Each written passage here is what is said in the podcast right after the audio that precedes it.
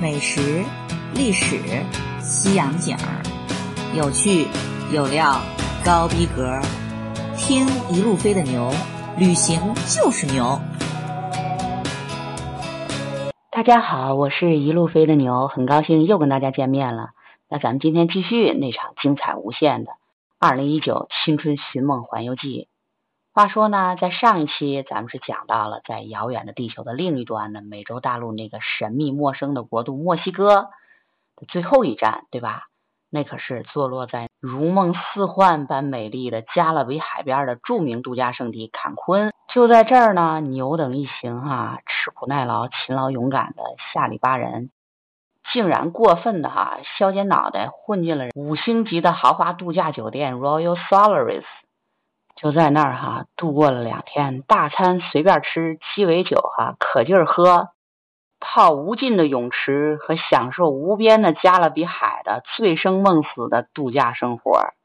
甚至哈这牛等一行都已经坐上了从坎昆飞回洛杉矶的飞机上了。就这场哈无比幸福美好，甚至也可以说是极其奢侈腐败的加勒比海的迷梦都还没彻底醒过来呢。可是呢，这刚从飞机里一走出来，哎妈，这迎面而来哈，这刺骨的寒风，立刻哈就把牛给吹醒了。洛杉矶那不是举世闻名的四季如春吗？咋能冷成这样呢？难道是哈牛的人品在墨西哥给彻底用完了？要知道哈，就是墨西哥的那十几天，那可真是天天大太阳好天气，就一滴雨哈都没碰着。尤其是哈，这最后一站的尤卡塔半岛，那更是以盛夏的火热哈，让寻梦四人组疯玩了个痛快。但没办法哈，形势比人强，就在旅途的最后一站，这场寻梦环游记哈，就直接从夏天无缝切换到了冬天。这四人组哈，全都给冻够呛。最可怜的就要数姨夫了，那直接哈是因为没穿够厚衣服，竟然哈还给冻感冒了。为什么能这么惨呢？这是因为哈，这洛杉矶那可是哈著名的风水宝地，一年四季都不冷不热，尤其是冬天，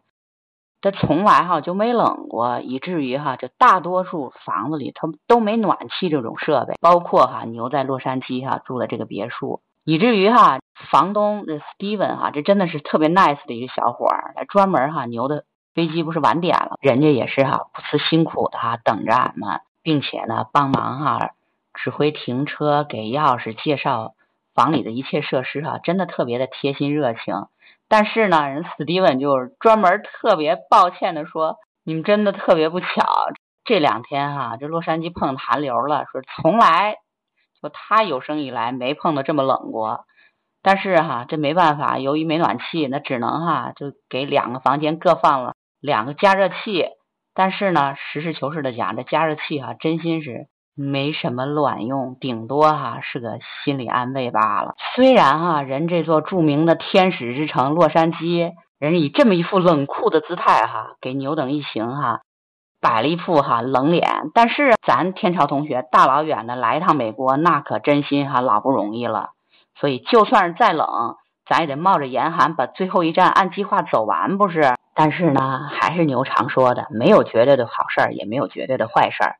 所有的事情哈都有多面性。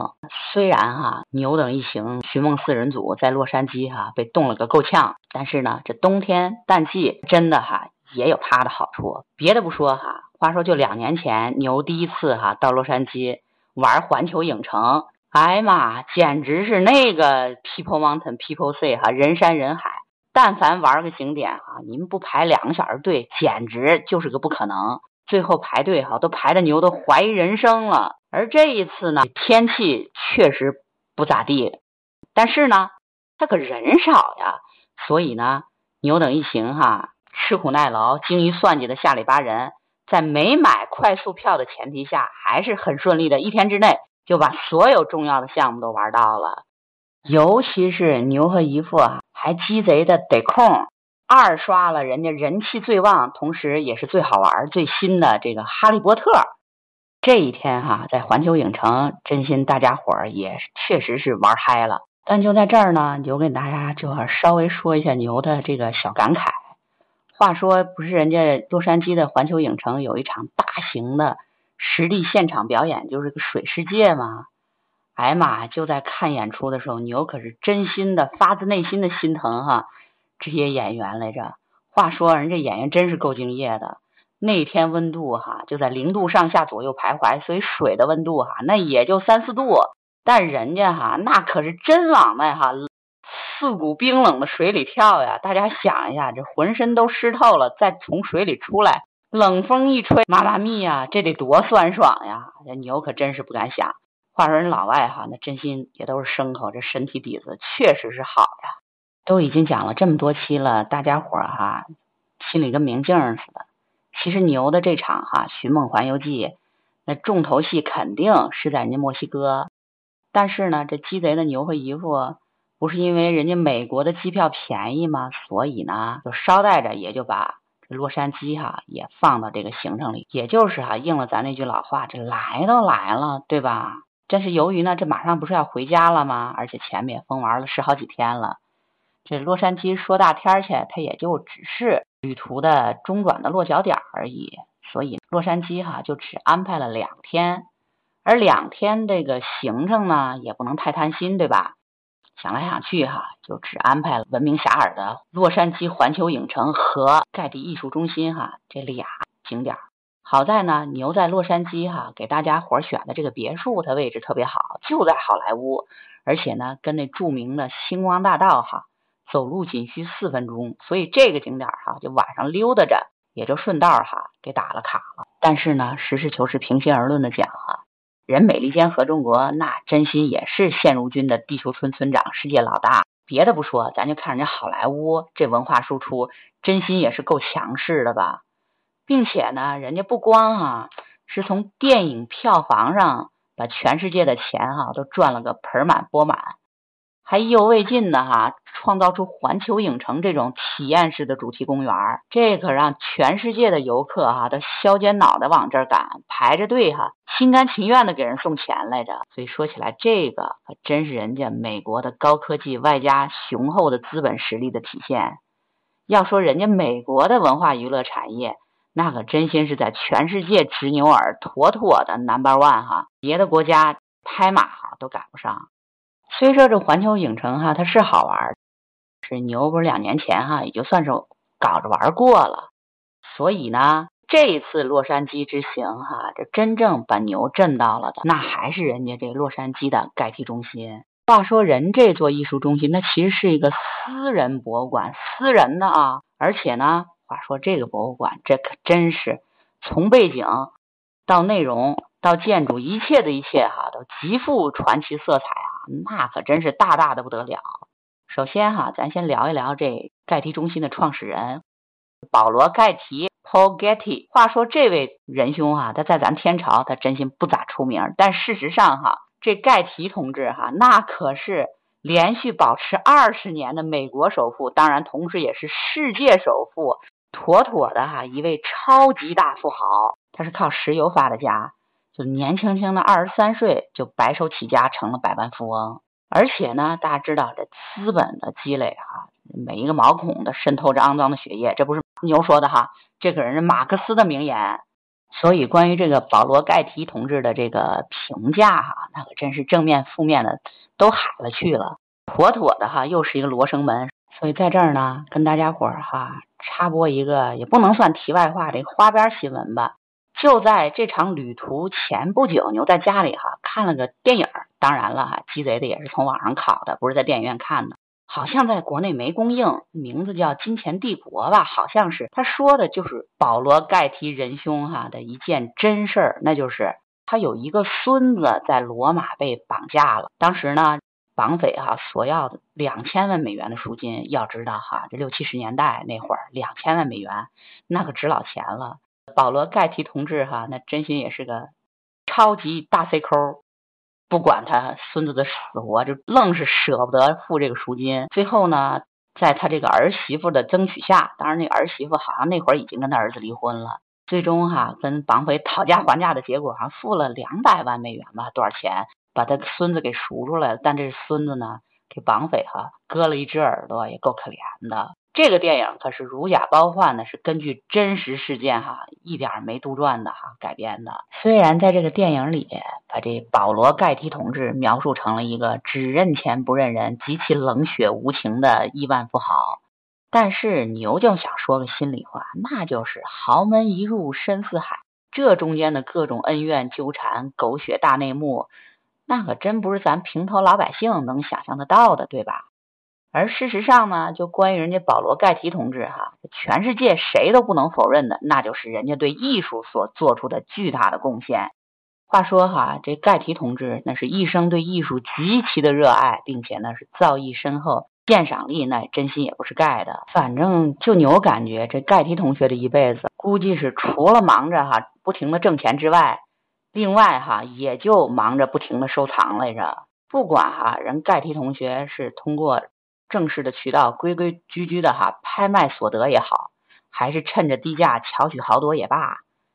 咱不能否认的是，人家就有这份鉴赏力以及雄厚的资本，所以现如今哈，人这盖提中心那可是妥妥的放眼全世界最大的私人艺术博物馆了。话说就在前面放眼环球哪儿最美的那一期里。牛不是跟大家伙儿哈稍微聊了一下欧洲的文艺复兴以及被誉为文艺复兴之父的美第奇家族吗？当时牛就得出了一个结论，那就是光有钱那肯定是不行的，土豪那得有文化才能流芳百世。所以人家盖提同学哈，那真心也是为什么能说他是个伟大的艺术鉴赏家和资本家呢？那就是盖提同学哈就在生前就做出了一个伟大的决定。用自己所有珍贵的收藏，哈，建立了这个盖提中心，也就是哈，作为艺术博物馆，并且任何人只要脚上穿鞋都可以进来观赏，因为是免费的，免费的，免费的。重要的事情说三遍，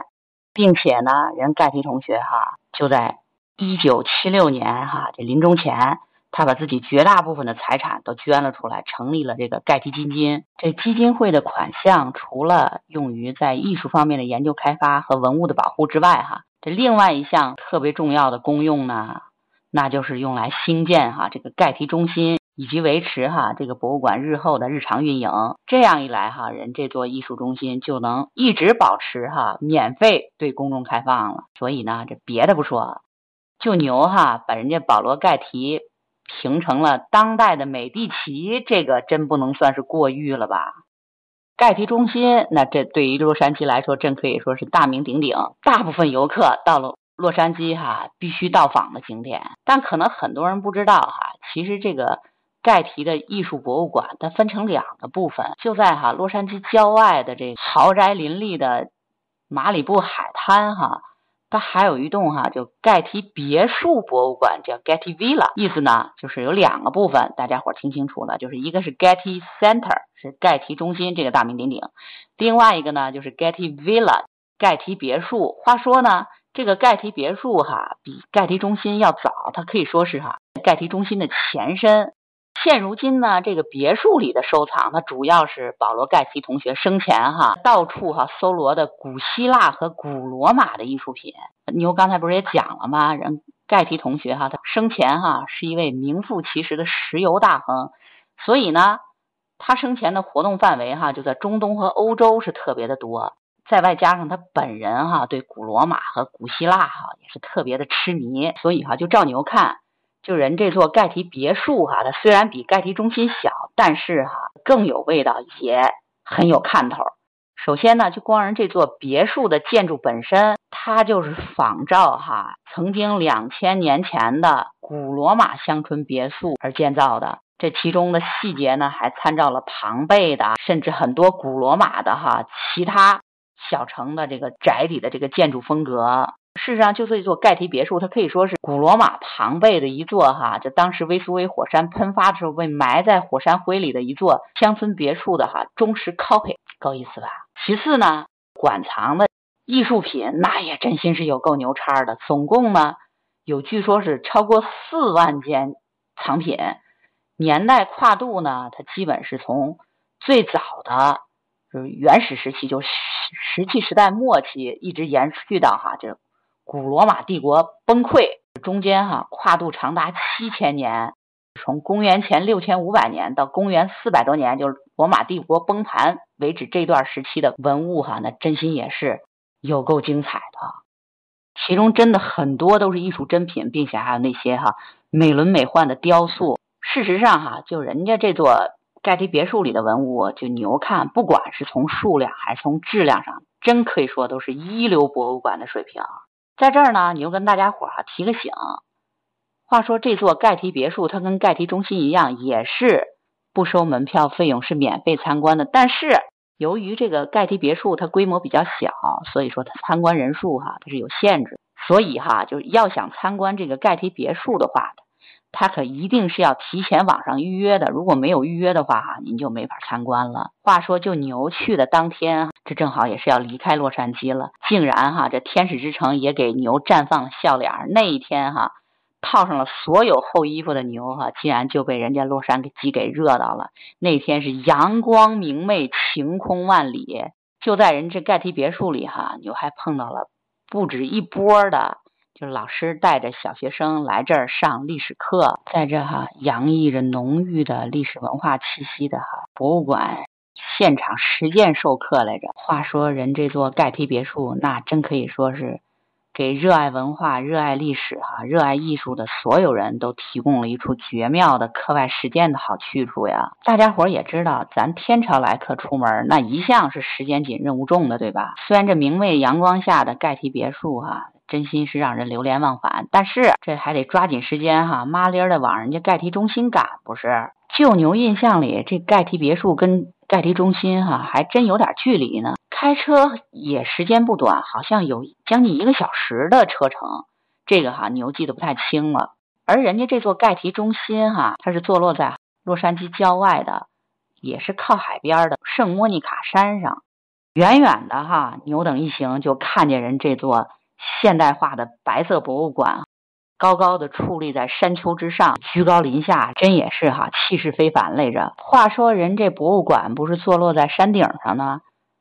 所以呢，从门口还得坐个观光小火车才能到得了这个盖提中心，而且呢，就连这上山的小火车，它竟然也是对游人免费的。所以牛真的是不由得心下感慨，这也真心哈算得上是仁至义尽了。人家保罗盖提哈真可以算得上是富豪榜样了呀。话说人这座盖提中心比起盖提别墅来说，那可要大得多了，而且呢也新得多。咱先不说哈，这里面的藏品，就人这座博物馆的建筑本身，那在现代建筑史上也是摇了铃的。当时基金会哈是在八十年代在社会上哈通过公开竞标的形式征集这个博物馆的设计，光从哈开始设计到博物馆最终建好，那可是用了整整十三年，是在一九九七年底盖提中心才正式对外开放的。所以呢，很可惜的是，保罗盖提同学生前啊都没能亲眼看到这座美轮美奂的现代博物馆。话说，就这座博物馆的设计和建造，可以说是把现代主义的建筑精髓发挥到了淋漓尽致、登峰造极的地步了。它不管是哈空间比例、尺度、光线、选址还是材料，一切的一切啊，都都是世界一流水平。包括哈这个中心的花园，那也是。著名设计家哈设计的杰作，里面分不同主题的花园，并且呢就在花园里哈也陈列了很多大师的雕塑杰作，跟景观的搭配哈也可以说是非常的协调。就在人这盖提中心里哈，居高临下的不仅能鸟瞰整个洛杉矶的全景，这不远处蔚蓝的太平洋哈那也是尽收眼底哈。放眼望去哈，外加上这绿意盎然、精巧别致的花园和美轮美奂的。博物馆白色建筑，这份美景真心也是哈令人陶醉呀。当然了，咱可不能犯那哈买椟还珠的毛病。人家盖提中心最精髓的，肯定还是人家博物馆里的内容呀。要说哈，这当了二十年世界首富的盖提同学的收藏，那也真是叫一只乡下来的哈下里巴牛是大大的开了眼呀。要说人这座盖提中心，那可真是座实至名归、如假包换的艺术的殿堂呀！牛刚才不是也跟大家说了吗？盖提艺术博物馆它其实不是分成了两个部分哈，它可以说是分年代哈，是断代收藏来着。牛前面参观那个盖提别墅博物馆哈，它主要是收藏的是从史前到古希腊、古罗马的文物，所以呢，接下来这座盖提中心囊括的哈，就可以说是从古罗马帝国崩盘以后，中世纪哈到文艺复兴时期的欧洲的文物珍品了。首先哈，最引人注目的那就是著名的绘画大师，像什么梵高了、安格尔了、伦勃朗之类的哈，艺术大师的价值连城的真迹。别的不说哈，就是人这座博物馆的镇馆之宝燕尾花，据说哈，这拿到拍卖行去拍卖，那都是拿亿美金算账的，就这么哈，连个玻璃罩子都不罩的挂在那儿哈，让大家看，真心是有钱任性呀，有够土豪的。话说牛的这个艺术造诣，真心也是有够让人着急的，能记得上名字的哈，这油画大师实在是有限。另外啊，还有那。牛记不清的哈，油画大师的真迹那也是比比皆是，可以说数不胜数呀。除了这些价值连城的油画之外呢，就人这个博物馆里哈，中世纪欧洲哈那各种的